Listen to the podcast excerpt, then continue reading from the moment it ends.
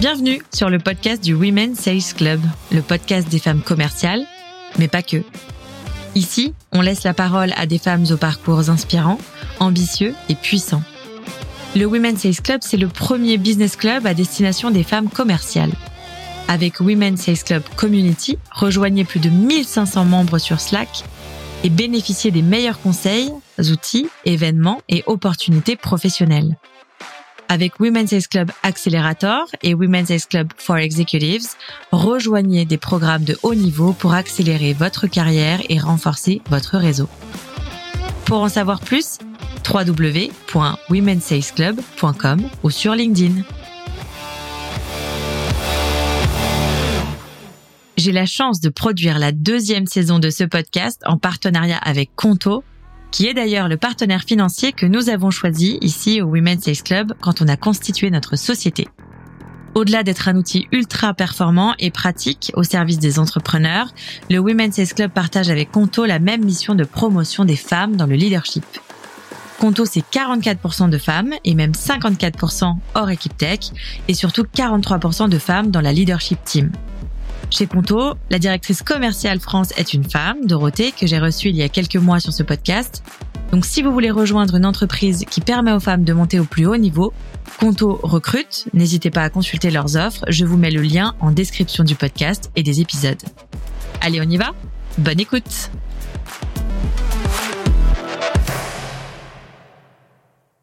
Salut Céline. Salut Johanna. Est-ce que tu vas bien? Eh ben je vais très bien. Et toi, comment ça va? Toujours bien. Un peu, un peu fatiguée, mais c'est le temps qui fait ça. Mais franchement, ça va. Hyper, euh, hyper contente de faire cet épisode avec toi aujourd'hui, en tout cas. Et pour peut-être introduire euh, aujourd'hui euh, le fait qu'on fasse cet épisode ensemble, moi, je, commence à te connaître un petit peu parce que c'est notamment grâce à toi qu'on a pu organiser il y a quelques mois une super soirée chez Salesforce où tu travailles pour lancer le Women's Sales Club for Executive, business club, programme d'accompagnement à destination des dirigeantes commerciales expérimenté pardon, en grand groupe. Et de manière générale, tu es ultra impliqué dans la réussite euh, des femmes dans le leadership. Et moi, honnêtement, j'avais besoin de rencontrer des femmes comme toi pour croire au concept de sororité. Parce que pour moi, avant ces, ces rencontres et des rencontres comme, euh, comme j'en ai fait avec toi, pour moi, ça existait seulement sur le papier, si je suis honnête. Je n'y croyais pas vraiment.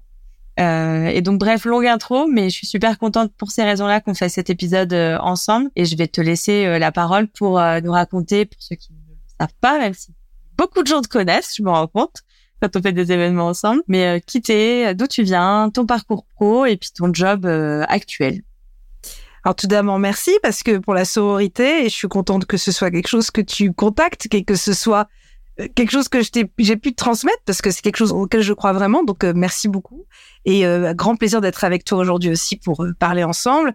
Alors j'aime bien le qui es-tu, d'où viens-tu, dans quelle étagère, hein, comme disait je crois que c'est Coluche qui disait ça quand quelle étagère.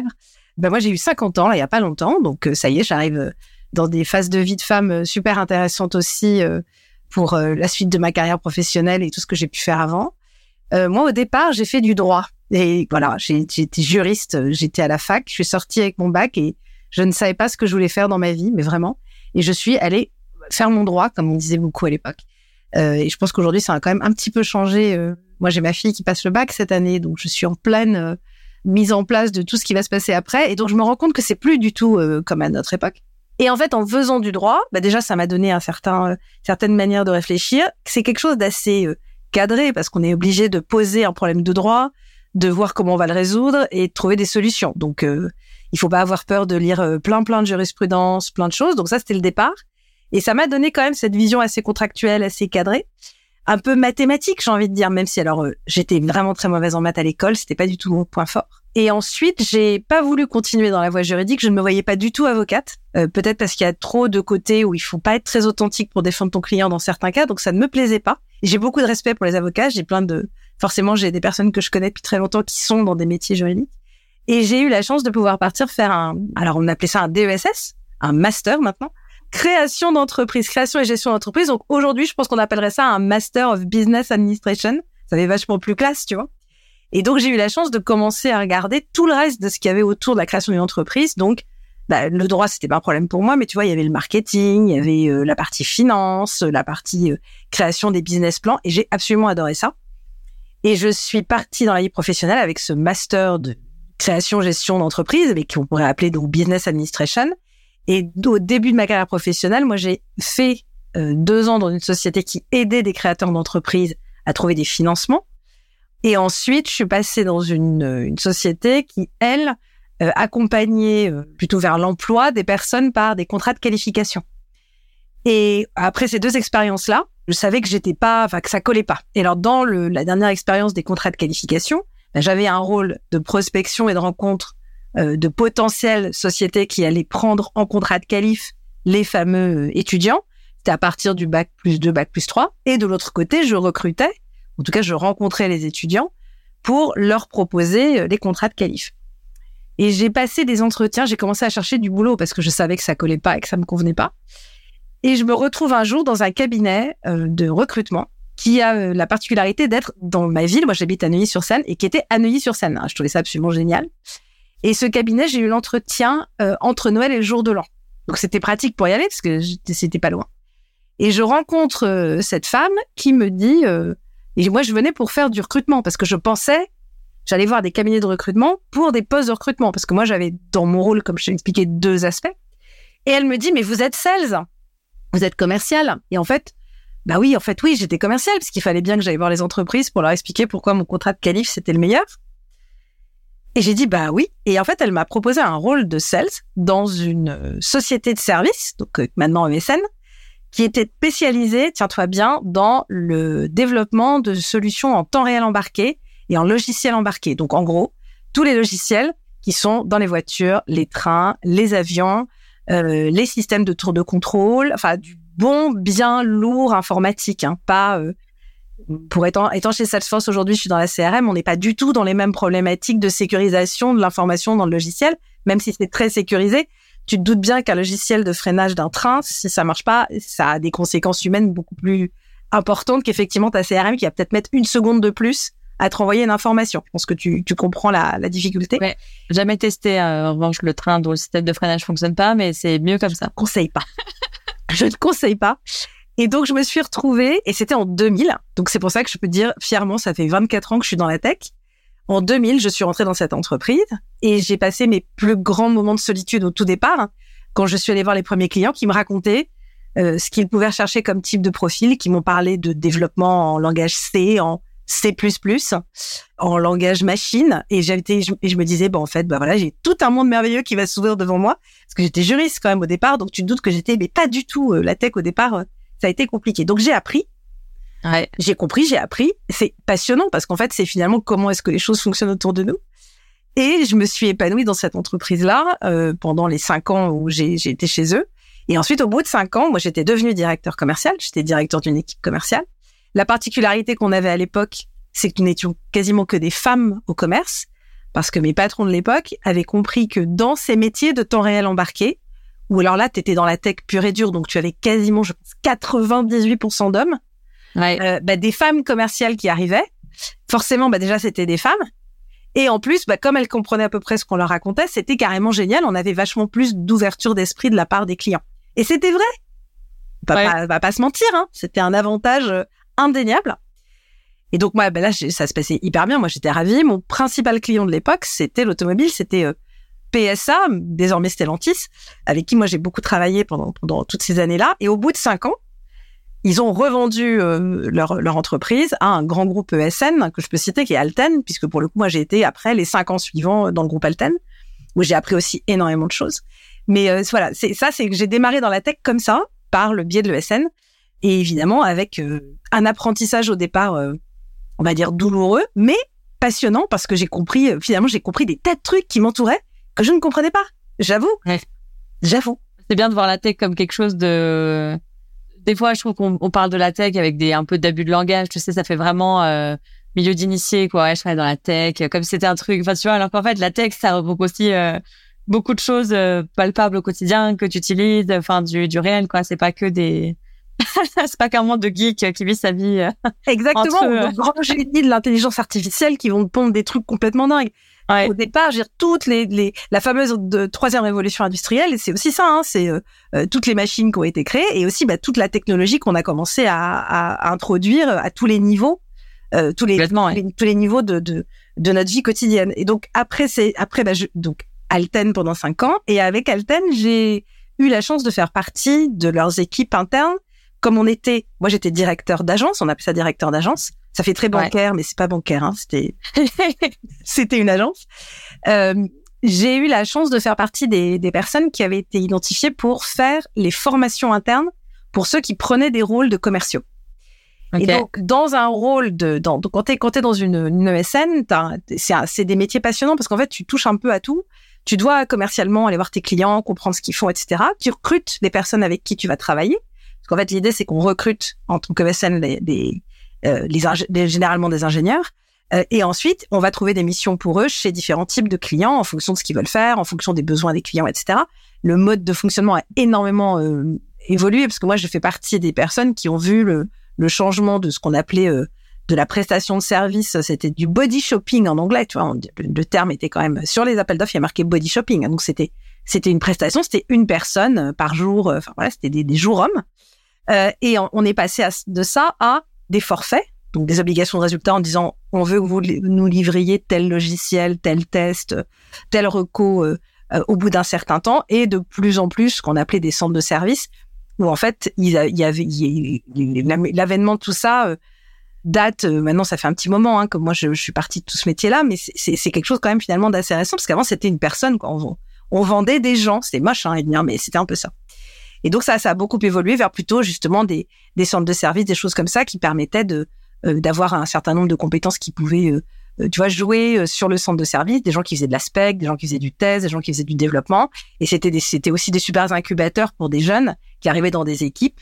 Et puis, bah, tout ça avec un système de facturation annuel. Enfin, je, je vais passer toute cette partie-là. Mais donc, moi, j'ai vécu beaucoup de transformations euh, euh, en termes de modèle business. Et je faisais partie des formateurs internes. Alors, nous, ça s'appelait pas. Moi, aujourd'hui, je suis dans une équipe globale chez Salesforce qu'on appelle Enablement. Je t'en parlais tout à l'heure. Ça s'appelait pas Enablement euh, dans le cadre d'Alten, mais c'était euh, c'était le Amplify, ça s'appelait Amplify. Et moi, je faisais partie des, des personnes euh, qui, en tant que directeur d'agence, allaient former les nouveaux, alors les, les futurs sales commerciaux, et puis ceux qui passaient directeurs sur à la fois la partie business, la partie recrutement qui, qui est clé dans les ESN parce que si tu, mmh. tu recrutes pas bien et que tu fais pas bien évoluer tes équipes, c'est compliqué. Euh, et, et puis bah, toute la partie euh, aussi euh, comment je gère mon équipe, comment je gère la carrière. Et j'avais adoré faire ça. C'est quelque chose que j'adorais. Et au bout de dix ans dans mon rôle, parce que je compte euh, mes cinq années précédentes et puis les cinq années que j'ai fait là-bas, je suis partie, je suis rentrée dans le monde du logiciel. Je suis rentrée dans le monde du logiciel euh, sur des activités très différentes dans côté retail, tout ce qui était système système d'encaissement. Et je suis restée, je suis pas restée très longtemps dans cette entreprise-là parce que ça n'a pas forcément matché. J'ai appris beaucoup aussi. Euh, sur la compréhension de évidemment de ce que c'était euh, sur ces euh, sur ces industries-là, parce que là, je rentrais sur des choses un peu différentes. Hein, quand tu fais du temps réel embarqué dans des voitures et que tu as des systèmes d'encaissement dans des magasins ou ou des grandes chaînes de supermarchés, t'as pas les mêmes contraintes et puis c'est pas les mêmes volumes. Hein, on n'est pas du tout sur la même chose. Ça a commencé à me manquer un peu le côté aussi euh, passer le message, passer le être quelqu'un qui transmettait, ce que je faisais plus à ce moment-là.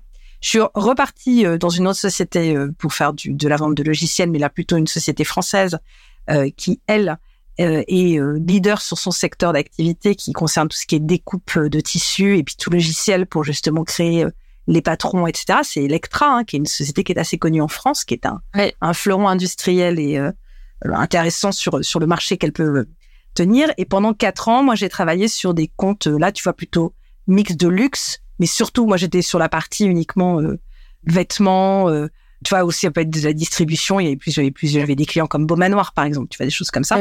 Toutes ces équipes qui créaient les, qui pouvaient créer des collections. Puis j'ai eu des clients très prestigieux comme Hermès, avec qui j'ai pu, j'ai pu travailler. Et dans ce cadre-là, c'était pareil. Ben, j'avais pas ce côté euh, formation, mais j'étais sales. Euh, j'avais toujours mon rôle de sales, toujours à plutôt du goût des, gros comptes et puis sur des sur des enjeux stratégiques de transformation. Et au bout de ces quatre ans euh, quand je suis restée chez Electra, eh ben, je sentais qu'il y avait un truc qui, qui me convenait pas. Et j'ai euh, j'ai eu la chance d'être contactée. C'était un 2 janvier, tu vois, je me rappelle encore. 2 janvier 2017, euh, j'ai un message dans ma boîte mail de la part d'une recruteuse de Salesforce qui me dit Est-ce que vous seriez intéressé pour pour Salesforce, quoi, pour, pour changer? Et en même temps, j'avais commencé un, parcours pour moi parce que j'étais pas bien dans mes baskets, j'étais pas bien là où j'étais. J'ai commencé un parcours euh, avec un institut qui s'appelle l'Institut Aristote. J'en parle à, j'en parle à dessein parce qu'aujourd'hui, je suis praticienne de cette méthode. Et c'était un coaching. Et ce coaching, c'est euh, la promesse, en tout cas, ce qui t'a été expliqué, c'est que grâce à ce parcours-là, en traversant une bonne connaissance de soi, euh, quelles sont mes forces, quels sont mes besoins, à quoi j'aspire, mmh. tout ça, tout ça dans la connexion à soi, dans le sens euh, qu'est-ce qui me met en énergie, qu'est-ce qui quand quand je suis à cet endroit-là, ça me coûte pas et je le fais, c'est simple et, et ça se passe bien pour moi et ça se passe bien pour ceux qui reçoivent. Euh, j'allais travailler sur la, la, rencontre avec mes personnages talents, qui est le, terme utilisé chez chez Aristote. Et avec cette rencontre avec ces personnages talents, j'allais pouvoir, en les faisant discuter ensemble, comprendre quel était vraiment mon axe d'accomplissement. On utilisait le terme d'ikigai, qui est énormément utilisé, hein, qui est un très beau terme japonais pour parler un peu de vocation d'endroit où on est complètement pleinement au bon endroit. Euh, et grâce à cet Ikigai, déployer un plan d'action. Et alors c'était très drôle parce que je reçois donc le 2 janvier 2017 le mail de Salesforce et je commence la formation Aristote euh, juste après. Et la première chose que, qui est dit euh, par Stéphane Dietre, qui est, qui est le créateur d'Aristote et que j'ai eu la chance d'avoir dans ma formation, il dit, bon, donc évidemment, pendant toute cette période où vous allez euh, travailler sur la construction de vos personnages talents et votre ikigai, je vous conseille de pas forcément changer d'emploi parce que ça va peut-être être un peu tôt par rapport aux résultats du coaching. je dis, bon, bah, de toute façon, moi, je sais qu'il faut que je bouge, donc je bouge. Et six mois sont passés. En fait, en juillet 2017, je suis euh, rentrée chez Salesforce en tant que sales. OK. Euh, dans les métiers du retail pour être, pour adresser des comptes un peu mid-market, euh, euh, de, de, de, de, Salesforce. Et donc là, ça, c'est que là, l'aventure Salesforce a démarré. Ouais. Et le sales, eh ben, tu vois, c'est vrai que quand j'ai fait Aristote, je me suis rendu compte qu'il y avait d'autres choses qui résonnaient. Et donc, toute cette partie transmission dont on parlait. Et quand je suis arrivée, on est, on est pris en charge chez Salesforce par des équipes d'enablement. Et qui, en fait, pour expliquer aussi ce que c'est, parce que l'enablement, c'est peut-être pas... Euh... Ça parle pas à tout le monde encore. je sais qu'il y a des gens qui disent enablement, c'est bien, ça veut dire quoi? C'est à la fois qu'est-ce que je vais vendre? Surtout que dans des entreprises de tech, euh, le, le, portefeuille produit, le portefeuille, il est, il est immense maintenant. Et, on adresse des besoins très différents avec différentes euh, différents prismes. Euh, on, on, peut l'adresser par une vision très industrie, très secteur d'activité. On peut l'adresser sur plutôt des lignes métiers. Tu vois, on peut l'adresser par le métier marketing, par le métier euh, de vente. Donc, tu vois, il faut quand même comprendre qu'est-ce que je vends. Donc ça, c'est déjà le départ. Mais c'est aussi beaucoup comment je le vends. Et dans l'enablement, c'est ça qu'on va donner aussi, c'est aussi comment on va donner à nos commerciaux, mais aussi aux autres, parce qu'il n'y a pas que les commerciaux qui ont droit de l'enablement, bien heureusement, la connaissance un peu complète de ce qu'est le, portfolio, comment on adresse un secteur d'activité et comment je m'améliore tout le temps, parce que nous, on a une capacité à innover, créer qui est assez impressionnante, euh, et comment est-ce que tout le temps je vais adresser au mieux, je reste flexible et adaptable par rapport à mon client. Et donc, bah, moi, quand j'étais rentrée en tant que salle, j'avais trouvé ça absolument formidable. Je trouvais ça, euh, je trouvais ça top. Et au bout de quelques mois, un job s'est ouvert en France pour l'enablement. Et là, t'as poussé. Bah, en fait, ce qui s'est passé, c'est que c'est une de mes collègues. C'est assez drôle parce qu'on était ensemble chez Electra, on est arrivés en même temps chez Salesforce. Elle, désormais, elle, elle, elle, est plus chez Salesforce. Elle me dit, mais tu devrais y aller, c'est tout à fait toi. Alors, tu sais, parfois dans la vie, t'as des gens qui vont dire ça, mais c'est tellement toi, mais fais-le, tellement toi. Et je sentais à l'intérieur, tu vois, que ça avait vraiment du sens. Et en fait, c'était totalement euh, en alignement avec ce que moi j'avais découvert de moi dans ce parcours Aristote. Et donc j'ai postulé.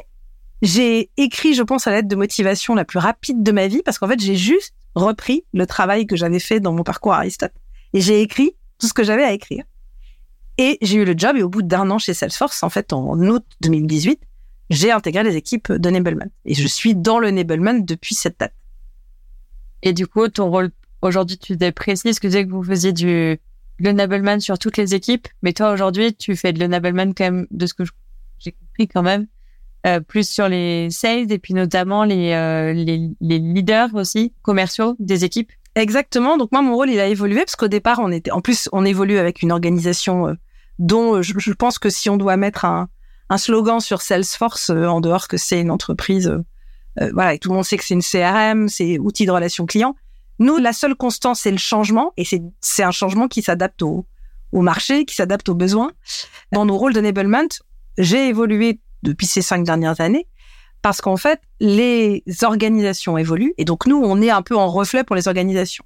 Et donc au départ, moi, je m'occupais de la France, donc c'était vraiment euh, avec une équipe. Hein, J'étais évidemment pas toute seule. Moi, je faisais partie de cette équipe France et je faisais des accueils des nouveaux arrivants, les formations qu'il y avait à leur faire, le suivi de leur de leur parcours. Et après, on a été réorganisé en global, puisqu'avant on dépendait d'une entité européenne. Et là, j'ai eu la possibilité d'évoluer vers les équipes qui s'occupent uniquement des formations, en tout cas de l'enablement des leaders, et en particulier des sales leaders. Donc ça sous-entendait euh, les phases de d'onboarding. Alors ceux qu'on recrute ou ceux qui évoluent en interne, puisque souvent euh, tu as beaucoup de personnes qui évoluent sur des rôles de manager en étant euh, au départ euh, commerciaux. C'est comment tu dois tu dois changer de de d'habit. Hein. Tu peux tu peux pas être un super commercial et tout faire à la place des autres. C'est toi tu dois passer le message et mettre en place les bonnes pratiques en respectant euh, le business, en respectant le, le, le fait de pouvoir faire évoluer tes talents et d'être évidemment toujours vu comme ton, le partenaire de confiance de tes clients. Et donc ça, j'ai fait ça à peu près pendant plus de deux ans et demi. Et moi, en parallèle de tout ça, et c'est l'autre partie de, de, de, cet impact de Aristote pour moi, j'ai pu évoluer sur des fonctions de coach interne. Donc je suis coach. Aujourd'hui, mon titre, c'est Sales Leader Excellence Coach.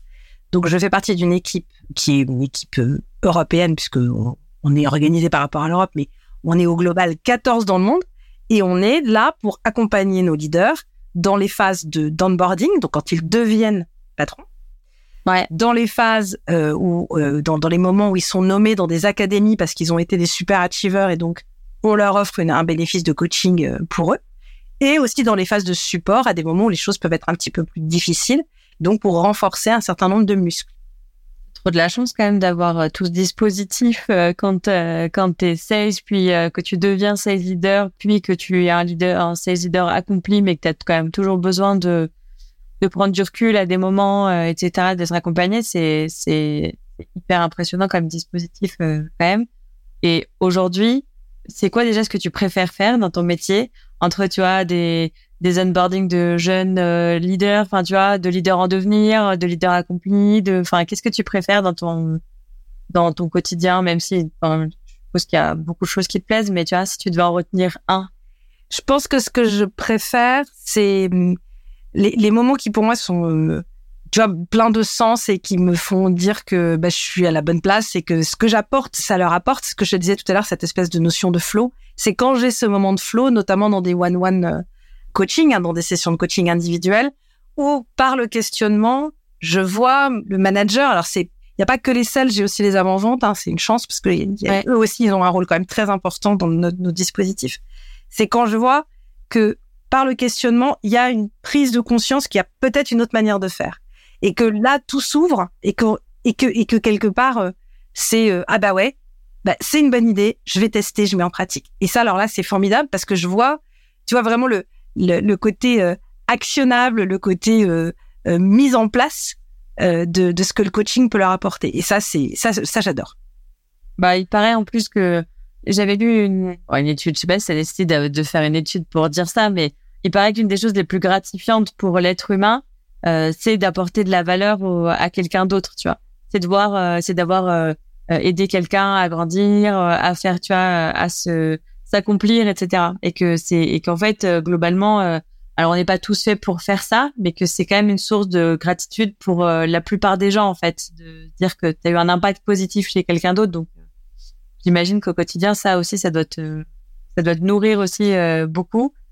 Et hum, ce que je me demande aussi, c'est en ce moment on est dans un contexte qui est surtout dans la tech qui a pas toujours été simple ces, ces derniers mois comment ils vont en ce moment les sales dans la tech, vu que toi tu les tu les vois euh, tout le temps, euh, et comment tu les accompagnes? Et pour aller un peu plus loin, c'est la question générale, c'est comment on gère euh, la performance commerciale. Euh, ben quand on quand il y a des moments comme ça euh, avec des contextes d'incertitude aussi forts qu'en ce moment et sur quoi on se tu vois on se refocus comment on reste motivé comment on garde un niveau d'énergie un niveau de d'optimisme aussi qui est qui est élevé même si le sales des hauts, des bas, on le, on le sait tous. Mais je trouve que voilà, là, c'est une période qui dure un petit peu. Donc euh, voilà, déjà comment ils vont, comment toi tu les sens, comment tu les accompagnes? Et quel mental il faut adopter aussi dans, ce, dans ces moments-là? Alors, euh, comment ils vont? Euh, moi, je, je, tu vois, chez Salesforce, aujourd'hui, je trouve qu'ils vont bien. Ils ont développé aussi une capacité d'adaptation et de flexibilité par rapport au changement qui est importante. Euh, ils sont extrêmement conscients des difficultés et ils sont aussi euh, extrêmement conscients qu'on a un, un moi je vais, je vais, appeler ça une sorte de volatilité euh, vis-à-vis des clients qui a beaucoup beaucoup évolué. Tu as un sentiment quand même aujourd'hui que il faut être extrêmement adaptable et qu'il y avait peut-être des choses sur lesquelles avant tu pouvais t'engager, tu pouvais, tu vois, te comiter dans ton forecast hein, pour parler en pour parler en langue sales, mais que finalement, bah, le commit que tu avais fait va complètement changer euh, et, il va pas aller dans le sens que tu attendais parce que chez le client, il y a un truc qui va changer et qui n'était pas possible d'anticiper. Ça, on le vit beaucoup plus. Euh, et on peut le vivre aussi dans des sens positifs avec des choses auxquelles on s'attendait pas forcément. Mais aujourd'hui, sur des sur certains grands comptes ou sur des choses qui sont quand même euh, bien, euh, tu vois, gérées par des équipes commerciales, t'as peu de surprises. Tu sais quand même généralement ce qui peut se passer. Mais il y a une sorte de c'est devenu encore moins prédictif qu'avant. Ouais. D'où le fait que on peut comprendre que ce serait intéressant d'avoir de plus en plus d'une merveilleuse intelligence artificielle très générative et prédictive qui va pouvoir t'aider, mais il y a quand même une partie humaine que tu pourras, qu'on pourra pas enlever. Je pense que ça et ça restera, ça restera là. Donc moi je trouve qu'ils sont en majorité, euh, ils vont bien. Ils se posent des questions et ça c'est sûr, hein, ils se posent des questions et ils savent aussi euh, que c'est en étant dans cette permanente envie d'innover, de pas rester sur des modèles qu'on utilisait avant, qu'ils vont pouvoir aussi adresser différemment. Ils sont super attentifs euh, à leurs à leurs commerciaux. On appelle ça les contributeurs individuels. Là, c'est quand, quand ils sont, quand les commerciaux terrain, ils sont très attentifs aussi à la manière à laquelle ils vont pouvoir les continuer à, les garder motivés, à leur donner vraiment, euh, voilà, la bonne euh, euh, étoile du Nord qui saisissent, quoi, tu vois, pour pouvoir continuer à avancer. Et on sait qu'il peut y avoir des périodes difficiles. Je pense qu'effectivement, la tech, elle, elle est en train de connaître les premières crises. Moi, quand je te racontais que je suis rentrée en 2000 dans les dans une entreprise de, de services numériques, une ESN, moi j'ai vécu quand même les tours, on a vécu les tours de New York, euh, euh, le, les télécoms qui se sont complètement cassés la figure. Moi, j'ai vécu euh, des arrêts très nets dans, dans l'automobile. Donc, on sait que dans les secteurs d'activité, il peut y avoir des crises. Mais c'est vrai que pour la tech, c'est un peu la première fois. Donc, oui. bah, c'est, oui, c'est la première fois. C'est une première fois, mais ça veut dire que s'il y aura d'autres crises, donc tu as tout à fait raison. Hein, quand tu mets, tu fais un peu le, geste, on est en haut, on est en bas, c'est des courbes. Hein. bah là, oui, pour une fois, la tech, elle, traverse. Alors, on a un, une, population commerciale qui est très variée. On a des personnes qui sont plus seniors, des personnes qui sont plus juniors. Euh, et après, on a aussi une, une chance d'avoir une très grande flexibilité sur notre portfolio, même s'il est complexe. Bah, il permet aussi d'adresser avec plein d'angles d'attaque différents. Donc ça, c'est quand même c'est quand même un élément positif. Donc oui, je te dirais, ils sont conscients que c'est complexe euh, et aussi ils savent qu'ils sont quand même euh, accompagnés et armés pour pouvoir justement faire face. Et toi, justement, comment tu comment tu les accompagnes? Qu'est-ce qui revient en ce moment beaucoup et qu'est-ce que tu fais le plus aussi dans l'accompagnement, notamment sur la posture euh, coach, tu vois? Euh, Qu'est-ce que tu les aides aussi un peu à résoudre dans ce moment-là? Quel focus tu essaies de leur faire avoir? Le focus, tu vois, c'est comment naviguer dans le changement. Euh, bah, et, et, les garder concentrés sur contrôle ce que tu peux contrôler. Et ça, c'est, j'ai envie de dire, c'est même pas, c'est pas qu'un enseignement professionnel. Hein. C'est que euh, j'ai toujours adoré cette phrase où on dit n'anticipe pas, euh, euh, excuse-moi du mot, hein, les emmerdements que t'as pas. Tant que ouais. t'es pas dans une situation, on va pas t'imaginer qu'elle va arriver. Il y, a des, y a des personnes comme ça qui sont toujours en train de se dire oh là là, il va se passer ça, il va se passer ça. Là, c'est un peu, c'est un peu des Cassandres qui sont toujours en train de te dire il va se passer quelque chose de grave. Soit avec le moment où t'es maintenant, et puis ben, c'est avec ce que tu peux contrôler. Tu peux mmh. contrôler d'arriver au bureau avec euh, de, bonne humeur. Tu peux contrôler d'arriver au bureau en faisant la gueule. Ça, ça te regarde aussi, hein. Tu vois ce ouais. que je veux dire? C'est contrôle ce que tu peux contrôler. Et c'est surtout se dire, voilà, bah, si, et si je comprends pas une situation, bah, c'est aussi dans le changement, poser les questions, se renseigner. Et, et, et aussi, c'est aussi beaucoup eux en tant que, que manager d'équipe. Comment est-ce qu'ils peuvent être euh, suffisamment, euh, euh, rassurants avec leur, avec leurs contributeurs individuels pour dire, oui, il y a du changement, mais c'est OK le changement, tu vas y arriver parce que bah, toi, tu es solide, tu sais vers quoi tu veux aller, etc. Donc ça, c'est beaucoup des sujets qui sont liés à la, envie de dire, la pratique du changement, en tout cas naviguer dans le changement, accepter et alors nos, cerveaux sont faits comme ils, sont faits. Hein. Euh, le cerveau limbique, il n'a pas changé, on a toujours été comme ça. C'est soit je, je cours quand il y a un danger, soit je pars en courant, euh, soit je me bats. Et c'est vrai que c'est un peu les, ça peut paraître, mais c'est vrai, hein, le cerveau fonctionne comme ça. Mais il y a un truc, il y a, il y a la, la, situation du milieu de se dire, ok, je vais poser des questions, comprendre ce qui se passe. Mais aussi moi-même arrêter de me mettre en mode, euh, je panique de tout et tu vois, compter sur mes forces, compter sur ce que j'ai déjà bien fait, sur ce que je sais déjà bien faire. Et euh, la seule chose qui ne change jamais, c'est que tout change tout le temps. Hein. Ça, c'est c'est la vie. Ce que tu me disais là comme image euh, quand il y a une catastrophe entre guillemets comment réagissent les gens ça me fait vraiment penser à des gros blockbusters américains où tu as toujours euh, ceux qui qui courent vers leur voiture qui fuient t'as toujours ceux qui disent non non on va affronter le, ce qui est en train d'arriver quitte à y laisser notre vie. Et je vois un peu les sales comme ça là quand tu traverses des des petites tempêtes euh, comme en ce moment. Ce qui est intéressant aussi c'est vrai que c'est pas une période qui est qui est forcément évidente toujours là sur le business, même si je pense que ça, ça dure jamais éternellement. Et ça, c'est peut-être aussi un mindset à, à avoir un peu de, enfin, de, de voir les choses sur des temps plus longs et de se dire que c'est, ça revient euh, à un événement euh, auquel on a assisté il y a pas très longtemps, mais il faut voir les choses. Il y a des temps courts, il y a des temps longs, et si tu envisages les choses sur des temps longs, euh, le jour où tu retourneras euh, euh, ta tête pour regarder derrière ton épaule, tu te rendras compte qu'en fait, là, ce qu'on vit, c'est un temps court à l'échelle de ta carrière et euh, aussi, je me demande si, c'est un sujet qu'on a abordé ensemble, je l'invente pas, mais si c'est pas un temps aussi pour prendre un peu de recul. Et un, ben, c'est toi qui le disais euh, quand on a un peu préparé ce, cet épisode, euh, prendre le temps de prendre soin de ses clients, ses prospects, sans avoir forcément, tu vois, quelque chose toujours à leur vendre, parce que des fois le contexte fait que pour l'instant ils sont un peu en pause. Mais ben, le faire en sorte de construire des relations chouettes avec eux pendant ce, ce moment un peu de de, de, recul. Et puis la deuxième, tu en parlais tout à l'heure, mais c'est l'IA, quoi. C'est aussi avancer du coup sur ce sujet-là, travailler, prendre de l'avance parce que quand le business va redémarrer, il va redémarrer très vite, très fort. Il faudra être prêt, il faudra être là. Et du coup, c'est ce temps-là, on peut le mettre à cette contribution-là, selon toi? Ah, Alors, moi, je suis totalement d'accord avec toi. Euh, dans ma carrière de sales, j'ai eu des moments, moi, j'avais des clients qui, bah, écoutez, là, on n'a pas de budget, on va rien faire, on travaillera pas ensemble. C'était pas pour autant que je les oubliais, c'était pas pour autant que bon, ah t'as pas de sous, au revoir, je raccroche et c'est terminé. Au contraire, parce que le jour où ça repart, ils vont tout de suite penser à l'équipe commerciale ou au commercial qui leur aura jamais lâché. Mais ça, c'est humain, c'est quand même super agréable de se dire bah même quand moi j'étais au fond du seau, vous avez été là et je saurais vous en être reconnaissant. Et ça, moi, je l'ai vécu dans plein de situations business. Hein.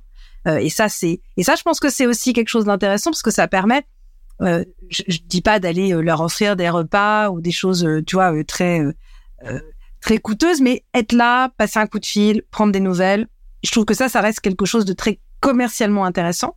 Et effectivement, euh, nous, étant dans la tech, alors en particulier chez Salesforce, parce que c'est quand même aujourd'hui notre, euh, nous, notre, notre, notre ligne vers l'intelligence artificielle, l'utilisation de la data, etc. C'est des moments aussi pour euh, repenser comment est-ce que je vais adapter euh, euh, mes produits, comment est-ce que je, mon offre, elle va être intéressante à adapter pour mes clients. Et ça, c'est surtout, surtout par rapport à tout ce que le enablement va aussi apporter à ses équipes commerciales, qui est quels sont ce qu'on appelle les plaies, comment est-ce que ça va jouer chez un client quand on propose bah, le traitement de cette donnée qui va permettre de générer des informations grâce à l'utilisation à l'intelligence artificielle c'est sur quelle ligne de business, ça va, ça va, ça va apporter quoi, quelle est la valeur que ça va pouvoir donner à mon client. Et ça, c'est aussi changer et c'est faire évoluer. Et ce qui est assez remarquable, c'est que pour le voir avec euh, beaucoup de sales, que moi je suis euh, au bureau euh, très très souvent entouré, entouré des commerciaux et entouré des patrons commerciaux, ils sont toujours en train d'essayer de chercher une manière innovante de proposer des choses. Et là, c'est vrai que quand tu es dans une entreprise qui a la capacité d'innover comme nous on peut l'avoir, bah, c'est facile d'une certaine manière parce que tu vas pouvoir aller trouver des idées. Tu vois, tu vas pouvoir euh, confronter les idées, aller discuter avec d'autres collègues qui font d'autres choses et on a un très grand partage d'informations. Donc ça, c'est ça, c'est intéressant. Alors c'est facile, mon facile, c'est dans le sens où tu vas pouvoir trouver des idées. Après, bah oui, il faut aller convaincre ton client. Après, il faut faire ton boulot de sales et parfois, bah c'est plus difficile. Ça prend du temps. Non, non, complètement. J'allais dire aussi le le sales enablement aujourd'hui tel que tu le tel que tu le pratiques avec les équipes et la partie coaching etc de sales leader déjà c'est comment ça se matérialise. Je pense à des gens j'ai eu pas mal de retours de gens qui s'interrogent sur des carrières de sales enablement. Je vais faire un tout petit peu changer de sujet pour te demander aussi comment tu es organisé. Tu vois c'est quoi tes les fréquences auxquelles tu vois tes sales leaders, auxquelles tu vois les équipes, et comment tu détermines les sujets que vous abordez ensemble. Parce que je suppose il y a toute une partie qui est bien formalisée, type les onboarding, etc., qui à mon avis aujourd'hui sont peut-être aussi un peu ont été un peu standardisées. Enfin, il y a sûrement une méthode quand quelqu'un devient leader, manager, etc mais il y a aussi sûrement de la remonte. Enfin, on te fait de la redescente aussi sur le terrain. Bah voilà, euh, voilà ce que je rencontre au quotidien et voilà ce que j'aimerais aborder lors d'une prochaine séance, euh, etc. Et puis quelle est la frontière aussi entre tu ton job d'enablement et ta position de, de, de coach, quoi. Alors concrètement, aujourd'hui, moi, je suis coach à 100% de mon temps. Ok. Donc je vais donner des coups de main enablement de facilitation, notamment dans des périodes comme on va connaître là en février, parce que c'est la rentrée euh, fiscale. Hein. Nous, on termine la fiscale le 31 janvier. Donc, tu imagines l'effervescence qu'on a aujourd'hui au bureau euh, jusqu'à la fin de l'année, puisque c'est la, signature des derniers deals avant la fin de l'année. Euh, donc, moi, 100% de mon temps, c'est le coaching. Et donc, le coaching, il va, il va s'organiser bah, de, manière hebdo. Moi, j'ai des coachings one-one avec les différents leaders que je, que je suis. Alors, ceux qui sont en, en qui ont été nommés sur des postes. Donc là, c'est un, en plus de leur onboarding, qui est organisée par des équipes qui, elles, sont dédiées à l'onboarding des leaders au niveau global. On a des, des gens qui sont en Europe, des gens qui sont aux US, des gens qui sont euh, en Asie. Et donc, eux, ils vont être accompagnés avec des, des, programmes qui sont adressés. Et nous, en parallèle, moi je dis nous parce qu'on est, on est cinq en Europe à assurer pour, pour les leaders commerciaux, on va faire du one-one coaching euh, de manière euh, cadencée pendant les six premiers mois de leur montée en compétences, ce qu'on appelle le ramp, tu sais, la montée ramp. Ouais. On utilise ce terme. Et donc, les sujets qu'on aborde sont des sujets évidemment intimement liés à je prends de nouvelles fonctions. Et donc, il y a à la fois, bah, voilà ce qui est attendu de toi. Ce qu'on attend, c'est que un certain nombre de compétences euh, sur la gestion de ton équipe, la gestion de ton business, la gestion de ton client. Tu vois, si je le regroupe, hein, c'est les trois piliers sur lesquels on les attend. Et nous, en tant que coach, on va les accompagner et en fonction un peu de ce qu'ils ont dans leur quotidien. Parce qu'un vrai coaching classique, c'est le coaché arrive en disant, euh, tu vois, le, coach normalement, il pose le cadre de confidentialité et ensuite il demande qu'est-ce que tu souhaites travailler aujourd'hui, quel est ta, avec quoi tu viens aujourd'hui quelque part, qu'est-ce qui te préoccupe, qu'est-ce que c'est aujourd'hui? Et souvent, et c'est normal, hein, je fais la même chose moi avec mes mes, nouveaux leaders nommés, donc qui deviennent euh, qui deviennent euh, comme on dit les first line managers, hein, les premières lignes. avec quoi tu es aujourd'hui? Et c'est toujours des sujets qui sont liés à bah, euh, dans ma gestion de mon équipe, euh, la gestion de mon temps. On parle beaucoup de gestion du temps au départ parce que tu te retrouves dans une fonction de manager, bah, t'as, c'est plus la même manière de gérer les choses. Et c'est, euh, on travaille beaucoup sur les matrices d'Eisenhower aussi pour comprendre qu'est-ce qui est, qu'est-ce qui est urgent, qu'est-ce qui est pas urgent, qu'est-ce qui est important, qu'est-ce qui est pas important, comment est-ce que je classe, comment est-ce que je délègue. Enfin, c'est très intéressant sur aussi beaucoup au départ la gestion du temps. Et puis, ils ont chacun, moi quand je démarre, ils ont, j'ai envie de dire, chacun un peu son, son ADN, tu vois, chacun un peu sa, sa patte. Ils ont leur euh, leur marque euh, leur marque manager et ils vont avoir aussi ben, la première question c'est c'est quoi pour toi la réussite dans ce rôle et qu'est-ce que tu qu'est-ce que tu imagines d'ici un an? Parce que généralement c'est ça l'intérêt c'est de te dire comment toi tu vas dire j'ai réussi ma transformation d'individuel contributeur sales à euh, manager sales et donc après il, y a effectivement des sujets parce que nous on a on a des matrices d'excellence très claires où on sait exactement ce sur quoi on les attend. Eux se, font du self-rating, tu vois, ils sont eux-mêmes, ils se mesurent sur une échelle de 0 à 10 par rapport à différentes compétences. Et à la fin du coaching, on refait la même échelle de mesure et on voit ce qui a évolué et eux, ce qu'ils ont ressenti qui a bougé pour eux. Est-ce que tu vois des différences aussi entre les sujets qui, ça me permet de faire une transition, mais euh, entre les sujets qui sont abordés par les, les femmes leaders et les hommes leaders, ou pas du tout? Alors, ce que je trouve toujours intéressant, c'est que sur les femmes leaders, pour celles que j'ai pu euh, avoir, il y a encore euh, toujours un peu ce côté où quand elles sont entourées de beaucoup d'hommes, c'est comment je garde une identité de femme, comment je, je peux faire aussi avec moi mais je vais, je vais parler de vibration, mais tu vois, avec ce qui, moi, fait que je suis une femme et, et on est fondamentalement différents tout en étant très similaires. Hein. Euh, nous sommes des êtres humains, mais la manière de traiter les sujets va pas être la même. Donc elles vont avoir peut-être plus de questionnements euh, et elles auront aussi un truc, c'est qu'elles seront plus facilement à les poser des questions. Parfois elles vont être plus honnêtes, tu vois, dans la manière, elles vont être un peu plus franches dans la manière de poser des questions. Mmh. Parce que les hommes, bah il y a aussi et parfois pour eux aussi c'est ça peut être compliqué parce que ben en fonction de la de, la manière à laquelle les autres hommes autour de se comportent. C'est comme si tu sais, c'est un, tu vois, soyons un peu dans le même groupe, dans la même meute. Et, euh, et c'est intéressant. Et, et, je pense que si tu veux, je pense que nous on est tellement clair dans le euh, ce qui est attendu d'un leader que quelque part ils ont quand même un, tu vois un modèle de référence qui est le même. Après, tu as des sensibilités. Moi, je vois des hommes qui ont une qui sont d'une d'une extrême euh, euh, intelligence émotionnelle dans la manière à laquelle ils vont gérer euh, leurs équipes.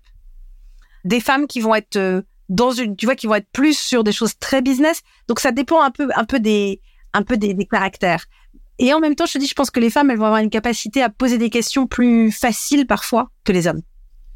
Bah, il y a une question aussi que, enfin, vu que tu deals beaucoup avec cette population-là, je, quand tu vois des, des chiffres de, de la progression des, euh, du nombre de femmes dans les fonctions euh, sales, tu vois, qui est amené où clairement ça, ça, ça, décroche un peu fort. À ton avis, c'est quel moment euh, qui est le plus critique dans la carrière d'une femme sales aujourd'hui? Tu vois, c'est quel passage? Tu as l'impression que il y a potentiellement le plus de risques euh, d'abandon ou alors où clairement tu constates que c'est là où il y a beaucoup d'abandon et où c'est pas juste un sentiment, mais tu vois que c'est là où ça abandonne ben, Je te dirais que chez les sales, je pense qu'effectivement ce passage manager, il est clé pour les femmes en tout cas de, de ce que, de ce que j'en vois. Euh, tu sais, en dehors de mes activités professionnelles de coach, hein, qui sont déjà, qui occupent bien, j'ai aussi un rôle en interne sur le, le Women Network. Euh, nous, on a chez Salesforce, l'égalité est une des cinq valeurs clés de l'entreprise. Et donc l'égalité, on la représente à travers des groupes, on appelle les groupes égalité, euh, qui permettent de justement faire vivre ces valeurs-là. Et sur la valeur euh, égalité homme-femme, donc moi je suis très engagée depuis le début de mon arrivée chez Salesforce. Et aujourd'hui j'ai un rôle de euh, de, de vice-présidente pour faire avancer, si tu veux, un certain nombre de sujets. Et on a fait des études pour justement travailler sur la rétention. C'est des sujets qui sont super importants pour les femmes. Pourquoi? Parce qu'aux États-Unis, tu sais, quand il y a eu la Great Resignation suite au Covid, la statistique qui était sortie, c'est que 70% des personnes qui avaient quitté la tech, c'était des femmes, et elles ne revenaient pas dans la tech. Alors, je te parle des US, hein, attention, euh, Ouais, bien sûr, un autre marché, etc. Et quand on avait vu ce chiffre, on s'est dit, oulala, va falloir qu'on fasse super attention parce que ce serait quand même hyper dommage qu'on perde, qu'on perde ces femmes-là. Et effectivement, le, quand on regardait les stats de quelles étaient les femmes, enfin, où étaient les, les, grades où les femmes partaient, c'était souvent dans les rôles de, dans des rôles de direction commerciale ou dans des rôles de direction, parce qu'il n'y avait peut-être pas l'accompagnement qu'il fallait, parce qu'il n'y avait peut-être pas, euh, tu vois, le, le, le, le, bon, le bon niveau euh, de, de, discussion ou en tout cas des instances où elles pouvaient sentir qu'elles allaient euh, qu'elles allaient parler. J'ai pas de détails sur les raisons. Il y a des tas de raisons qui peuvent expliquer. Oui, oui, il y en a plein, c'est sûr. Et si tu veux, on se dit, et on a fait un, on a pas mal renforcé là-dessus euh, en faisant des sessions d'inspiration, en organisant des petits déjeuners que pour elles. Et on se rend compte euh, que du bienfait que ça peut être de créer des cercles, tu vois, qui elles, étant donné qu'elles sont déjà directeurs, ben, elles vont aussi pouvoir aider celles qui veulent passer directeur, tu vois, qui veulent avoir une évolution de grade. Euh, et on s'est rendu compte que ça avait vraiment un impact. Et je pense que c'est vraiment des moments où elles ont besoin d'être plus accompagnées. Mais j'ai envie de te dire aussi, Joanna, les hommes ont aussi besoin de ça. Parfois, ils se le reconnaissent peut-être moins que les femmes. Ouais, je me fais pas, je le dis pas forcément en opposition pour le coup, parce que c'est, c'est, euh, pas du tout comme ça que je le conçois, mais force est de constater quand même qu'il y a un taux euh, quand même de, enfin, pas d'abandon, mais tu vois, de où il y a où il y a amené, il y a un moment de décrochage qui est quand même plus fort chez les femmes que chez les hommes. Et j'ai l'impression que c'est à ceux euh, 10, 15 ans d'expérience, quoi. Enfin, c'est ce moment où d'un coup, ça, soit tu t'accélères euh, très fort en allant prendre un vraiment un très gros périmètre, un très gros poste, euh, soit après, ben, tu, soit tu quittes euh, la tech, soit tu restes dans la tech, mais tu vas prendre peut-être un poste dans un autre, euh, autre BU, etc. Donc, et, j'essaie toujours de me demander pourquoi, qu'est-ce qui se passe à ce moment-là? Alors, c'est sûr qu'il y a sûrement plein de, plein de critères qui jouent. Mais, mais vu qu'on partage ensemble euh, toutes les deux et avec euh, plein d'autres gens ce, ce, comment on lutte contre ça, je, j'essaie toujours d'avoir le plus en plus d'opinions sur le sujet pour essayer de me dire qu'est-ce qui marche pas, comment on lutte contre ça, comment on fait des programmes euh, efficaces en interne, en externe, comme nous, pour que en fait ce soit pas le cas? Et, ce qui fait que comme ça après ça se répliquera pas sur le super top management où là elles sont plus que 10% les femmes à cause de ça. Donc comment on, tu vois, c'est c'est avant que ça se soigne à mon avis pour arriver, enfin que la maladie ne se propage pas. Oui, c'est exactement ce que je voulais dire, mais t'as compris. je comprends. et, et c'est un constat. Euh, t'as raison. Hein. Après, c'est euh, c'est aussi euh, et, et, et, je pense qu'il faut l'accepter. Quand tu es sales, quand tu passes directeur commercial, tu, tu vas te battre pour gagner des deals, tu vas te battre pour gagner des contrats. Donc il y a un côté qui est un peu guerrier, guerrière. Que je connais pas, ou alors il faut me dire, hein, de, de, de, de, personnes qui gagnent des deals sans aller un peu à la bataille. Il faut remonter les manches et tu vois, il faut, faut se positionner dans un mindset un peu différent. Et peut-être que pour certaines femmes, à un moment, elles en ont ras-le-bol. Ça peut arriver, hein, tu peux en mm. avoir ras-le-bol. Et c'est aussi de se dire, bah, est-ce que je peux le faire euh, autrement ou est-ce que je peux à un moment euh, euh, me dire, bah, est-ce que c'est vraiment ce qui me correspond? Tu vois, moi, si je parle de mon cas, parce que je me connais, heureusement, moi, j'ai été directeur commercial pendant plusieurs années. Alors, j'aurais pu me dire, il faut absolument que je reste directeur commercial, directeur commercial. Et j'ai pas eu l'opportunité de revenir sur un rôle de directeur commercial. Cependant, euh, j'ai pris le temps d'essayer de comprendre ce qui m'animait vraiment, et c'est ce que je t'expliquais avec Aristote. Et c'est ça qui m'a permis aussi de pas nourrir, si tu veux, une espèce de d'amertume, de, dire ah ben je suis pas là. Euh, tu vois le côté euh, ah ben oui mais toi voilà t'es devenu toi t'es devenu directeur commercial et moi je le suis pas. Non parce que moi je sais que je vais mettre autre chose à un autre endroit. Et je pense que ça c'est aussi très important pour eux, que ce soit pour les hommes ou pour les femmes d'ailleurs, mais pour les femmes de se dire euh, ok, peut-être que j'ai pas envie d'être directeur commercial et on va pas m'en vouloir. Peut-être que je suis une excellente commerciale et que ça m'éclate, mais qu'en fait c'est pas le fait de, tu vois d'être en management de people qui va moi me motiver. Et ça c'est une bonne question à se poser, je pense aussi. C'est marrant, c'est un sujet beaucoup plus. Euh, euh, c'est une anecdote privée, mais moi ça me rappelle dans ma famille, etc. C'était très bien vu de faire des écoles d'ingé. Et moi, longtemps, euh, vu que j'ai pas choisi de faire une école d'ingé, j'ai fait du droit comme toi. Et après, je suis allée en école de commerce. Mais euh, tu as longtemps, il y a eu ce truc de euh, limite de considérer que j'étais en échec de pas avoir euh, fait une, une, école d'ingé, alors que c'était un choix. je me suis dit, ça m'intéresse absolument pas, quoi. Et j'ai fait exprès de saboter mes matières scientifiques quand j'étais en terminale pour me dire surtout, me forcez pas aller faire ça. J'en ai, pas envie. Et, et je suis d'accord de dire qu'il y a aussi, euh, il y a toutes les femmes qui auraient aimé prendre des positions comme ça et qui décrochent parce que il n'y a pas eu les bons dispositifs qui ont été mis en place en interne, en externe, peut-être dans leur sphère privée aussi. Et ça, c'est dommage. Et c'est ça que je me dis qu'il faut essayer de résoudre. Après, il y a toutes les femmes qui peut-être aussi, euh, faut pas, faut pas se dire que c'est une fin en soi, que euh, tu vois, c'est le graal d'aller chercher ce poste de VP Sales. Euh, euh, de ouf qui voyage à travers le monde toute la toute l'année etc c'est aussi un truc que j'ai dans dans ma tête j'ai mis à un moment il y a quelques années avant de avant de là de monter ma boîte etc mais que j'ai mis sur un piédestal en mode pour moi la carrière idéale c'était ça oui. Je sois un énorme VP qui voyage toujours entre deux aéroports et tout. La vérité, c'est que la, la première fois où j'ai eu un job qui m'a demandé de beaucoup prendre l'avion, d'aller aux États-Unis, de, de, et de pas être beaucoup chez moi, de, j'ai trouvé ça horrible. Genre, j'ai vraiment trouvé ça horrible. Je m'y retrouvais pas du tout. Et d'un coup, je me suis dit, ah ouais, non, en fait, c'est pas ça que je ça a l'air génial sur le papier. C'est pas fait pour tout le monde et c'est aussi ok que ce soit pas fait pour tout le monde et que t'aies pas envie de ça, quoi. Tout à fait. Et, je pense que tu peux d'autant plus t'épanouir. Tu vois, ça me fait penser, ça résonne avec ce que tu dis par rapport aux femmes aujourd'hui qui sont montrées du doigt parce qu'elles ont pas d'enfants. Mais tu peux être quelqu'un de créatif, tu peux être quelqu'un d'extraordinaire en n'ayant pas d'enfants. Mais c'est juste qu'il y a des personnes qui vont te mettre dans des espèces de cases et que bah, si tu sors pas de la case toi-même ou que quelque part tu tu tu veux pas euh, faire ce tu vois ce, ce, pas en arrière et dire bah non en fait moi je, je mets ma créativité ailleurs, j'apporte ailleurs, je donne au monde ailleurs. Ça non mhm. ça fait pas de moi quelqu'un de moins bien que les autres. Tu vois c'est exactement ça. Et notamment dans des dans des rôles de sales où euh, tu peux avoir alors surtout qu'en plus quand tu es dans la tech, tu vois moi quand je suis arrivée dans je te dis hein, ma première boîte c'était merveilleux, ils avaient enfin merveilleux. Il y avait que des femmes qui vendaient, ils étaient quand même ils, ouais, c'était quand même malin. Euh, et c'est vrai que ça, ça marchait. On était connus sur le, sur le, dans, plein de, dans plein d'entreprises, hein, chez plein de clients, parce qu'ils savaient qu'on était les nanas. Euh, tu vois, c'était le truc, quoi. Alors bon, maintenant tu verrais ça, il y a des gens qui diraient mais c'est épouvantable. j'ai vécu ça très bien. Moi, ça s'est bien passé. J'ai pas eu de problème euh, particulier. J'ai évidemment eu droit à des, à des, des horreurs de comme on pouvait entendre en tant que femme à l'époque. Maintenant, ça a bien changé. Raison pour laquelle moi, les Women Net, enfin le Women Network, les réseaux de femmes, ce que vous, faites au Women's Sales Club, pour moi, c'est formidable et je, soutiens, euh, mais comme tu le sais, avec euh, toute l'énergie que je peux, parce que je trouve que c'est bien et qu'on en parle et qu'on est ensemble et que euh, ça, ça, fait ça fait bouger les lignes. mais oui, c'est ça, c'est de se dire quand on est en compétition, surtout dans des métiers comme ça, on est très peu de femmes. Quand on en voit une qui évolue au départ, tu te dis bah, c'est elle qui c'est elle qui a raison. Et en fait, faut venir, revenir à soi, c'est quand même la première des choses, c'est dire peut-être que moi ça me correspond pas et je vais trouver un autre endroit. Tu vois? Un, c'est, je suis d'accord qu'il y a, y a ça. Et de l'autre côté, moi, aujourd'hui, je me bats quand même un peu pour, euh, pour qu'il y ait plus de femmes qui soient réussies sur ces, sur, euh, sur ces jobs-là.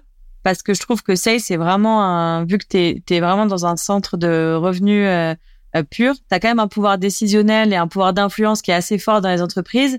Donc, plus de femmes qui sont dans des postes de direction commerciale, c'est plus de femmes qui pèsent dans les directions des entreprises de manière générale.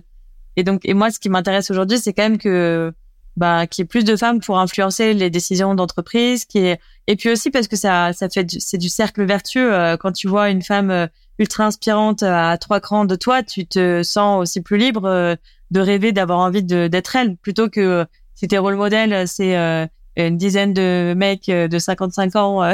J'ai rien contre les mecs de 55 ans, je suis pas avec personne, mais tu, forcément tu te dis, tu vois pas trop ta place arriver, tu n'arrives pas à l'imaginer dans ton dans, dans ton esprit, quoi.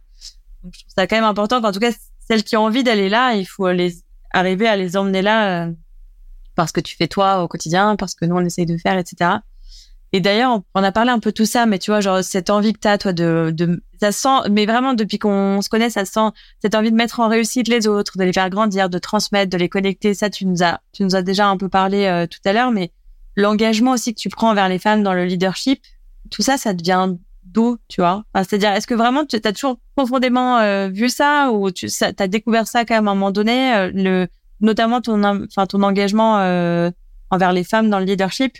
Alors, c'est une super bonne question parce qu'en fait, tu sais, c'est c'est quand est-ce que tu t'en es rendu compte?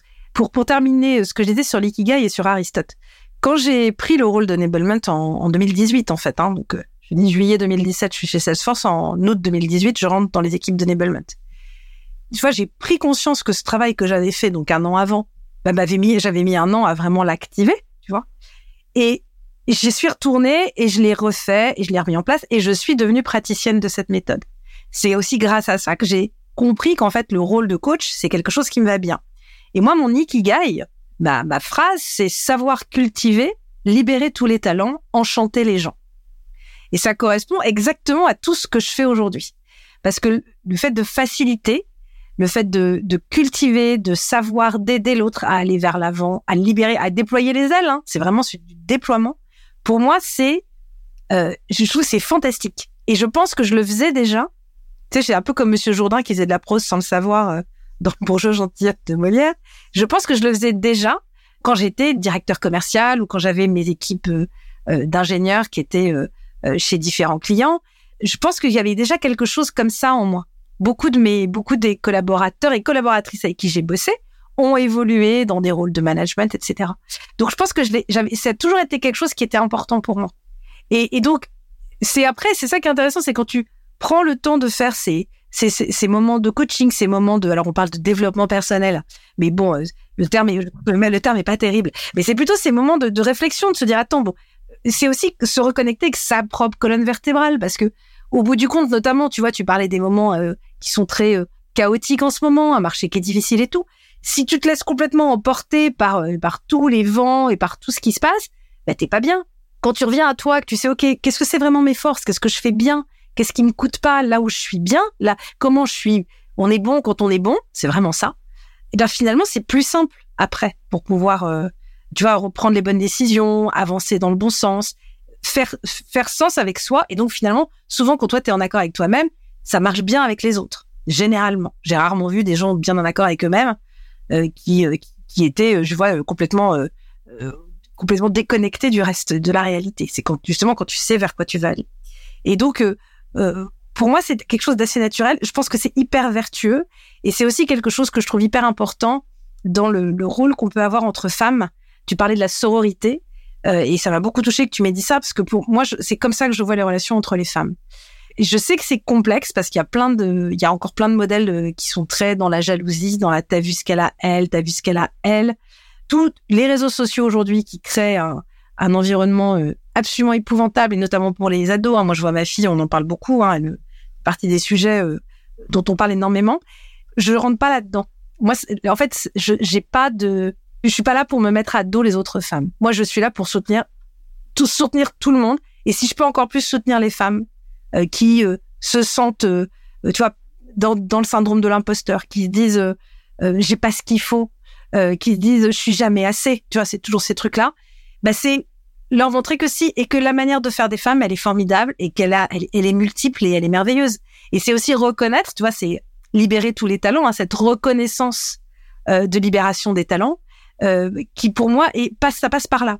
Et, et c'est ça qui est transformationnel et qui met en autonomie hein, un coach. Un, pour moi, le rôle du coach, c'est de mettre en autonomie mon, mon coaché. Ouais, enfin, enfin moi, c'était Véronique, ce que j'ai en début d'épisode, ça m'a beaucoup inspiré de de, bah, de te rencontrer, de rencontrer d'autres femmes comme toi qui sont ultra engagées là-dedans, parce que je, je, je, dis la vérité quand je dis que j'avais pas vocation à la base à monter un business qui était orienté euh, sur euh, les femmes. Euh, je c'est pas spécialement un sujet qui m'intéressait. J'ai bossé avec beaucoup d'hommes euh, dans mes précédentes expériences et j'étais très à l'aise avec ça. J'ai jamais, bah, au contraire, j'ai, tu vois, je pense que j'ai beaucoup aimé être dans ces milieux très masculins peut-être en lien avec mon caractère des fois, je sais pas. euh, j'ai, eu quelques euh, collaborations avec des managers femmes qui se sont très mal passées, donc ils m'ont laissé une amertume euh, totale dans la capacité en les femmes à, à faire front commun et à se monter en fait vers le haut les unes les autres. Donc je suis arrivée en lançant cette aventure Women's Sales Club avec une croyance en sororité, c'est un mot que je déteste en plus. Je, trouve qu'il sonne d'une manière qui me très irritante et en plus j'y croyais pas et en fait, aujourd'hui, je déconstruis tout ça au fil de l'eau avec l'aventure, mais parce qu'aujourd'hui, dans la communauté, il y a beaucoup de femmes, je les vois parler toute la journée, je vois que c'est réel, qu'elles se, elles se font du bien, qu'elles s'aident, etc. En rencontrant aussi des femmes, euh, enfin, plus expérimentées euh, que, enfin, comme t'es, comme on, a une business advisor aussi aujourd'hui, Myriam, qui est comme ça, qui qui vraiment de manière très euh, désintéressée nous aide, nous porte, nous monte, etc. Et et enfin, merci pour ça parce que moi, je trouve ça a remis, euh, ça a remis de, de nouveaux espoirs en ça, en ce concept de, c'est bien, tu vois. De, alors après, maintenant, faut pas que ça reste euh, que les femmes. Euh, enfin, c'est pas juste women supporting women. Il faut que tout le monde supporte tout le monde. En fait, c'est c'est aussi un sujet d'hommes. C'est pour ça que on invite toujours à tous les événements, qu'on veut qu'il y ait des speakers hommes aussi dans ce qu'on fait, etc. Mais mais ça, en tout cas, moi, c'est quelque chose auquel je croyais pas. Et, et je trouve que ça va mieux et que ça va dans le bon sens et que plus en plus il y a des gens pour porter ce message, plus on va se rendre compte que ça a beaucoup plus d'intérêt d'être ensemble que d'être euh, contre. Mais je pense que le contre, et c'est marrant, et je, je suis bavarde là, mais lors d'un de nos premiers événements, il y, a, il y avait un, il y avait pas beaucoup d'hommes, il y avait peut-être 5 six hommes à, notre événement sur 100 euh, nanas. Et il y a un homme qui a dit oui, euh, est-ce que, hum, comment ça se fait que des fois les femmes sont un peu, on va dire, chippie entre elles quand il y a que des, des univers très féminins, pour le coup, l'inverse. Euh, et moi, je lui avais dit, bah, je pense que c'est aussi parce que les places sont chères, en fait, euh, au top. Et du coup, bah, t'as appris que la nana à côté de toi, c'était, fallait l'écrabouiller, quoi. Si tu voulais aller euh, chercher le poste où il y aura peut-être euh, la femme qui va être sélectionnée pour le prendre. Et, mais voilà, ça va dans le bon sens et je trouve ça bien aussi qu'il y ait du monde pour défendre ça de manière très désintéressée parce que c'est ton toit profond. Et toi, j'ai l'impression que c'est vraiment une, une mission que tu portes en toi et que tu fais de manière très, euh, naturel et ça c'est c'est cool. Voilà, j'ai fini de parler. D'ailleurs, on va terminer cet épisode en, en, je vais te poser trois questions sur lesquelles j'aime bien euh, terminer. La première, c'est si tu n'avais pas euh, du coup euh, été sales, c'est ce que je demande d'habitude. Donc toi, sales enablement coach, bref, tu n'avais pas fait ça du tout. Qu'est-ce que tu aurais fait? Qu'est-ce que tu aurais été? Alors écoute, si j'avais pu faire ce que j'avais voulu faire, je chanterais. Je serais chanteuse. Moi, ça fait partie. vrai? Ah oui, ça, moi, j'aurais adoré chanter. Donc euh, je chante, je chante encore hein, de temps en temps, ça m'arrive. Euh, mais j'aurais adoré faire ça. J'aurais été chanteuse. Excellent. C'est marrant. J'ai plein de réponses euh, chouettes à cette question à chaque fois. Moi, j'adore. la deuxième, c'est quel est le conseil, tu vois, un peu euh, sous-côté, mais euh, hyper important que ben, tu aurais aimé recevoir euh, il y a plusieurs années ou que tu as envie de donner, tu vois, aussi à des, à des femmes qui débutent, qui sont dans des carrières intermédiaires, justement, comme on en parlait tout à l'heure. Alors, c'est marrant, parce que quand tu dis conseil sous-côté, c'est-à-dire le truc où tu te dis, bon, bah, ça a peut-être pas forcément d'importance, c'est ça que tu veux dire, mais finalement... Voilà, tu, tu, peux penser que c'est un peu un conseil nul, mais en fait, c'est quand même, enfin, c'est quand même un conseil important, quoi je pense que, tu vois, je, je crois que je l'ai dit tout à l'heure, mais parce que c'est celui qui m'est venu en premier, c'est n'anticipe pas les emmerdes que t'as pas. Mmh. Parce que moi, je me revois celles en train d'imaginer que le pire allait arriver. Ça m'a collé des nuits de pas dormir. Des... Et en fait, c'est, en fait, je pense que si on le tourne autrement, c'est soit dans ton moment présent et en fait, et toujours l'intention de ce que tu veux faire. Et ça, je le comprenais peut-être pas. Tu vois, je crois que c'est aussi, je pense que c'est aussi normal qu'on qu'on ait des moments où on se casse la figure sur le chemin, parce qu'il y a des choses qu'on, à certains moments, on les entend pas. En tout cas, moi, je sais qu'il y a des choses, on me les a dites, hein, je les ai pas entendues. Il a fallu que je me casse la figure et pour pouvoir euh, repartir et dire ah effectivement je l'ai peut-être pas entendu au bon endroit, tu vois? Et ça, je pense que c'est un peu, c'est peut-être sous-côté de dire ça. Euh, tu vois, quand tu me dis sous-côté, euh, juste de dire euh, soit dans le moment présent, anticiper trop de choses. Et je te dis ça dans un monde de sales, on est obligé de forecaster, d'anticiper, de dire combien est-ce que je vais faire. Ouais. quand tu es dans certaines situations, sois vraiment dans ce que tu es en train de faire avec la bonne intention. Parce que sinon, bah, tu peux laisser complètement euh, partir le truc. Tu peux aussi t'imaginer des choses qui n'existent pas. Enfin voilà, moi c'est ça qui m'est venu euh, quand tu m'as posé la question. Non, non, mais je, je vois très bien. C'est juste un conseil que je me prends au passage. Et euh, le tout dernier, souvent, c'est, alors c'était peut-être plutôt dans quand tu étais encore dans des postes de direction commerciale ou de gestion de compte, etc. Mais est-ce que tu as un souvenir d'un bâche ultra sévère que tu t'es pris d'un client, d'un prospect, d'une situation drôle, gênante ou un peu what the fuck qui est arrivé Ah ben j'en ai eu j'en ai eu des trucs euh, des trucs particuliers. Je, je crois que le, le pire que j'ai pu vivre en tant que femme, alors ça ça vient de me revenir, bah ça je l'ai vraiment pas bien vécu, c'était difficile je m'étais retrouvée devant un acheteur et il commence à me parler, donc je lui explique ce que je suis, etc. Et tout à coup, il comprend que je ne suis pas directeur. Et le, il m'a planté, je te mens, je te mens pas. Hein. Il m'a regardé, il dit je ne parle pas à autre chose qu'un directeur. Et il est parti du bureau, il m'a planté. Et il a fallu que je reparte, euh, tu vois, euh, je retourne à mon bureau. J'étais, j'étais dans leurs locaux, hein, à ce client-là. Et je crois que ça, ça a fait partie pour moi des moments les plus lunaires de ma vie. Et là, c'est là où tu te dis, Bon, après, voilà, hein, je te raconte pas une histoire qui est récente, mais ça, je trouve ça dingue. Ouais, mais ça arrive encore. Hein. Enfin... Mais, mais, et voilà. Et là, c'est les... et alors là, tu ne peux rien faire parce qu'en plus, t'es complètement, t'es. Dis, mais attendez, je, je, quel est le problème? Je ne parle pas à quelqu'un qui n'est pas directeur. Et bam. Et je te Appelez-moi le directeur, quoi. Donc ça fait, ça c'est les trucs où quand tu dis euh, what the fuck, c'est ça, et tu dis bon ben. Donc après, tu rentres au bureau, tu dis il faut me nommer directeur parce que sinon je peux plus aller voir le client. Tu me dis ah, ça peut être une bonne idée pour négocier une augmente. Je pense que faut y réfléchir. Et tu penses qu'aujourd'hui tu le gérerais pas différemment, c'est-à-dire euh, si tu vois, si t'avais, enfin, avec le recul, tu te dis pas, bah tiens, t'aurais quand même pu lui répondre, bah de toute façon c'est moi ou c'est personne et. Euh, Alors, je, je, pense que je lui ai répondu. Je sais si c'est pas moi, vous aurez personne d'autre. Le type, je pense, on avait strictement rien à faire. Ouais. En fait, je crois que ce que j'oserais plus faire maintenant, c'est de rien dire sur mon titre. Ouais. C'est de, lui demander lui ce qu'il attend. Tu vois, c'est quelle est la personne que vous voulez avoir en face de vous. Tu sais, c'est la chanson de Chaka Khan qui a été reprise par Whitney Houston qui s'appelle I'm Every Woman. Ben, c'est ça. Moi, je vais être every euh, femme si vous voulez. Et je pense que qui tu veux. Voilà. Mais en fait, tu veux que je te dise, je pense que c'est ça aussi qui va, qui fait, faut être, quand on est commercial, faut être assez audacieuse. Euh, il faut, tu vois, c'est toujours le côté, bon, bah, tu peux pas rentrer par la porte, tu passes par la fenêtre, puis par le, la, le, petit, la petite fenêtre qui est tout en haut, par la, par la porte de la cave. Faut toujours trouver un moyen. Mais après, moi, ça m'est arrivé des trucs plus fun où il y a des gens qui étaient persuadés, des, des trucs où les gens sont persuadés que tu as fait une école ou que t'as, que tu connais une personne ou que tu as un titre que tu n'as pas. Mais si ça lui convient et qu'il dit, ben, très bien. Ça changera rien. tu mens pas, t'as rien dit. La personne dit, oui, mais je sais, vous êtes effectivement la directrice commerciale. Tout à fait. Bien sûr, c'est moi. Et tu fais rien de mal. Tu fais rien de mal. T'es pas en train de raconter que t'es le président de la République. De toute façon, ça se voit que je, je suis pas le président de la République. Mais ce que je veux dire par là, c'est que c'est, je pense que c'est aussi être, tu vois, c'est un côté un peu, un peu de jouer avec les situations. Parce que finalement, ça peut être fun euh, de te retrouver devant un type qui te, qui t'envoie balader comme ça. Ouais. Mais bon, moi, je l'avais, à l'époque, ça avait pas été marrant pour moi. Ouais, je veux bien te croire. Bah après, pour pour terminer là-dessus, c'est vrai que je trouve que ça c'est un job où soit tu prends ça comme un jeu et ça peut, euh, tu vois, ça, ça, tu peux vachement mieux le vivre. Soit euh, si c'est, tu vois, si c'est quelque chose qui qui apporte de la souffrance, je pense que faut switcher quoi. Mais faut vraiment, je pense que plus tu vois ça comme un jeu, comme job, dans le relationnel, dans euh, les quarters qui redémarrent tous les trois mois, enfin tu vois tous les et qu'il faut redémarrer à chaque fois, etc. Plus je trouve ça simple de d'appréhender ce, ce job qui est ah oui, puis c'est un, métier, c'est un métier merveilleux. C'est un métier, en fait, euh, ce qui est génial, c'est qu'en fait, ça change tout le temps. Tes interlocuteurs, interlocuteurs changent. Les produits que tu vends, ils évoluent. La manière d'adresser les business, elles évoluent. Enfin, quand tu vois, évidemment, l'histoire du Covid va rester quelque chose de, de, de très facile pour euh, comprendre un avant, un après. Quand tu vois que du jour au lendemain, il a fallu tout basculer de manière euh, totalement à, à, distance, que plus rien ne pouvait se faire euh, dans un bureau, bah, tu as vu la créativité qu'il peut y avoir dans, dans ces cas-là, quoi.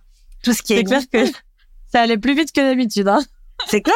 Et après, voilà, tu as eu aussi les malchanceux qui n'avaient pas pris le tournant de, de, la bonne manière. Enfin, voilà, tu, tu auras toujours le, côté positif ou le côté négatif.